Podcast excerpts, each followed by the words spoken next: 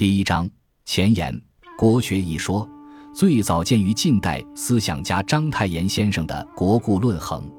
顾名思义，国学就是中国之学，是中华民族在数千年历史中创造的文化。它不仅书写在典籍里，更融入到了我们生活中的每一个角落。所谓常识，一是指基础知识和基本概念；二是指生活中经常遇到、经常使用。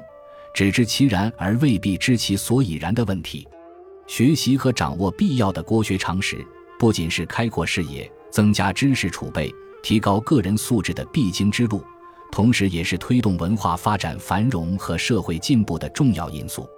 然而，在生活当中，许多人往往缺少足够的国学常识，有些人即使知道一些，也是一知半解，这不仅给日常学习、工作带来诸多的不便。生活中也可能处处遭遇尴尬，比如缺乏国学常识，在读历史小说时，难免对人物来历、职官制度、宗法礼俗等不了解，自然就无法体会其人其事的种种妙处，读故事也就囫囵吞枣。缺乏国学常识，就会对生活中许多与传统文化有关的现象感到费解，甚至在工作中错误百出。可见，掌握一些基本的国学常识。对每个人来说都是很有必要的。我们的国家历史悠久，文化灿烂，国学知识亦博大精深，包罗万象。今天随着国势上升，我们自然要大力弘扬国学，也要让世界了解国学。然而，国学典籍汗牛充栋，国学内容庞杂浩繁，即使穷尽毕生之力，也难通万一。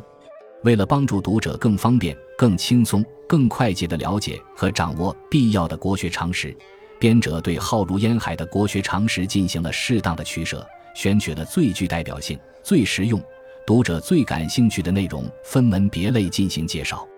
全书分为国家政治、职官制度、教育科举、礼俗礼制、兵制法制、经济赋役、思想学术、天文历法、文化典籍、语言文学、伦理修养。宗教信仰、神秘文化、书画艺术、乐舞风流、体育娱乐、衣食住行、中华医药、建筑园林、节日风俗、考古文物、称谓文化、图书档案、典故溯源、俗语民谚、百工名物、帝王重臣等二十七个篇章，涵盖了国学各领域的重要内容和基本常识，为读者轻松掌握国学知识提供了一条捷径。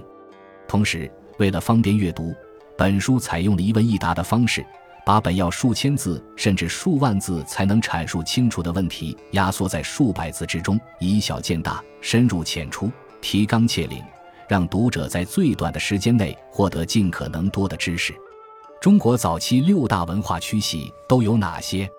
天下的范围是什么？交际大典是怎样的一种祭礼？郡县制和州县制有什么联系？品阶是怎么回事？为什么称古代官署为衙门？南北面官制是什么时候的制度？何谓举孝廉？廉重三元的三元具体指什么？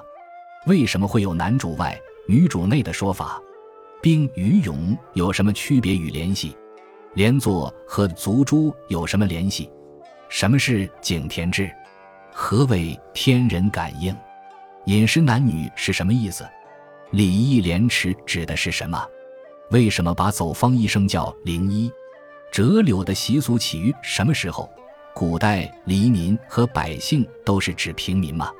金龟婿的说法从何而来？为什么用喝墨水多少来形容人的知识水平高低？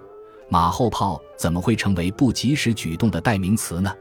这些问题的答案尽在本书之中。这是一本浓缩中国传统文化知识精粹的工具书。集知识性、趣味性、科学性、实用性于一体，具有超强的参考性与指导性。无论你学历如何，年龄怎样，无论你从事什么职业，只要你是中国传统文化的爱好者，就可以从本书中获得你最想知道的、最需要知道的、最应该知道的国学常识。一书在手，让你尽览国学全貌；一卷在手。让你轻松掌握中国文化精华。